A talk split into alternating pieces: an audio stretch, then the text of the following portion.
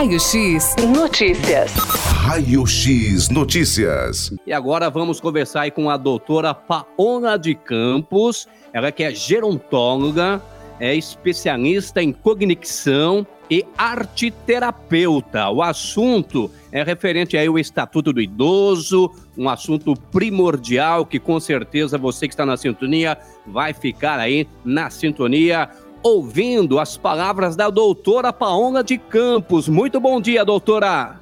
Muito bom dia, Luiz. Muito bom dia aos ouvintes da rádio. Obrigado pela participação, viu, doutora? Eu quem agradeço pelo convite, Luiz. Doutora, primeiramente a gente já entra no assunto aqui. Nós temos vários é, temas, várias perguntas elaboradas. É, o que vem a ser aí a gerontologia, é, doutora? Muito bem, a gerontologia estuda o processo de envelhecimento humano. Então, o gerontólogo ele é o especialista na velhice e no envelhecimento. Cursou gerontologia na USP ou na UFSCar, né? E durante a sua graduação teve aí as vertentes biológicas, psicológicas, sociais, políticas públicas, direitos e deveres, o envelhecimento com doenças e o envelhecimento saudável, né? Então, o gerontólogo é aquele profissional especialista no envelhecimento, especialista em idosos. Tá certo, doutora. Agora, doutora, é, o que vem a ser aí o Estatuto do Idoso, doutora? Muito bem, o Estatuto do Idoso, ele é um, um compilado aí de garantias de direitos da pessoa idosa, né? Ele vem trazendo a garantia dos direitos civis, políticos e sociais. Ele veio para trazer ao idoso, uh, reforçar o protagonismo da pessoa idosa, dar visibilidade ao idoso, zelar pelo cumprimento desses direitos definidos na lei, tá? Então, o Estatuto do Idoso completa este ano, dia 1 de outubro, 18 anos. O Estatuto do Idoso está em vigência desde 1 de outubro de 2003. E essa data é muito significativa porque é comemorado o Dia Mundial Internacional aí da Pessoa Idosa. Então, dia 1 de, de outubro é Dia do Idoso e esse ano nosso estatuto está aí na sua maioridade, está completando 18 anos esse ano o que é muito novo para um país que está envelhecendo muito rápido como o Brasil, Luiz. Para você ter uma ideia, em 2030 a gente vai ter aí 20% da população idosa. Vai ser a primeira vez na história do Brasil que a gente vai ter mais pessoas idosas do que jovens aqui no nosso país. Agora, o que, que determina o estatuto do idoso, doutora Paola? Muito bem, ele vem trazendo né, algumas, é, alguns direitos. Então, ele vem trazendo direito à vida, direito à saúde, direito à alimentação, educação, cultura, esporte, lazer, direito ao trabalho, à cidadania, direito à liberdade, dignidade, ao respeito, direito à convivência familiar e comunitária. Então, ele traz diversos artigos que garantem todos esses direitos. Agora, é, quais os crimes né, é, cometidos contra os idosos? Dá para passar aí algumas noções para os nossos ouvintes, doutora? Claro, sem dúvida nenhuma. É, a gente vai falar um pouquinho dos crimes são, na maioria das vezes, atos de violência contra a pessoa idosa, né? Atos de desrespeito desses direitos garantidos em estatuto, tá? Esses crimes é, é, eles são, por exemplo, negligência, abandono, é, violência financeira, física, psicológica. Mas, Luiz, nós entraremos em maiores detalhes no dia 15 de junho, que é o Dia Mundial da Conscientização contra a Violência das Pessoas Idosas. Aí, e aí a gente vai se aprofundar. Então. Tem uma data é, nesse assunto. Sim, nós temos uma data definida, né? Que é o dia 15 de junho, é o Dia Mundial do Combate à Violência contra as Pessoas Idosas. É, foi instituído pela Organização das Nações Unidas, a ONU, né? 15 de junho. Então a gente vai se aprofundar mais nos crimes contra os idosos nessa data. Então, ouvintes, fiquem atentos à nossa agenda. Anotem Certo, na agenda. Então, dia 15 de junho é uma data oficial que se comemora o Dia Mundial do Combate à Violência contra a Pessoa Idosa. E quais os direitos do idoso, doutora Paola? Então, existem algumas curiosidades no Estatuto do Idoso que nem todo idoso sabe, né? É, por exemplo, o idoso terá prioridade para compra de moradia nos programas habitacionais, né? Quanto os planos de saúde, a lei veda a discriminação do idoso com a cobrança de valores diferenciados em razão da idade, né?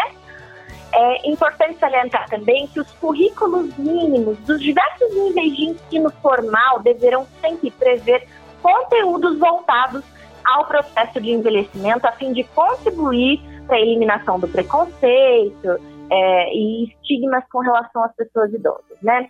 O Estatuto do Idoso também diz que os meios de comunicação, como a rádio notícias, a televisão, o jornal, entre outros, devem manter espaços ou horários especiais voltados para o público idoso, com finalidade educativa, eh, artística, cultural, sobre de informar né, os idosos. E eles têm também prioridade no recebimento da restituição do imposto de renda, né? garante acesso ao SUS e à assistência social. Ele prevê que os profissionais, os recursos humanos das diversas áreas devem ter capacitação na gerontologia e geriatria, é, os profissionais que prestam diretamente serviços ligados ao, aos idosos, né? É, a viabilização de formas alternativas de participação, ocupação e convívio com as demais gerações. Então, eles vêm prever o direito da intergeracionalidade, vem prever algumas execuções de políticas públicas específicas, é, vem estabelecer mecanismos que favoreçam a divulgação uh, uh, sobre aspectos biopsicossociais do envelhecimento, enfim. Então, tem várias curiosidades aí, várias leis, artigos que vêm trazendo diversos direitos que os nossos idosos ainda desconhecem. E isso é um problema, Luiz. Exatamente. Nós estamos conversando com a doutora Paola de Campos, gerontóloga pela USP, especialista em cognição e arte terapeuta. Doutora, outro detalhe. Caso o idoso seja lesado, doutora, e os seus direitos não tenham sido cumpridos, o que fazer e a quem procurar, hein, doutora?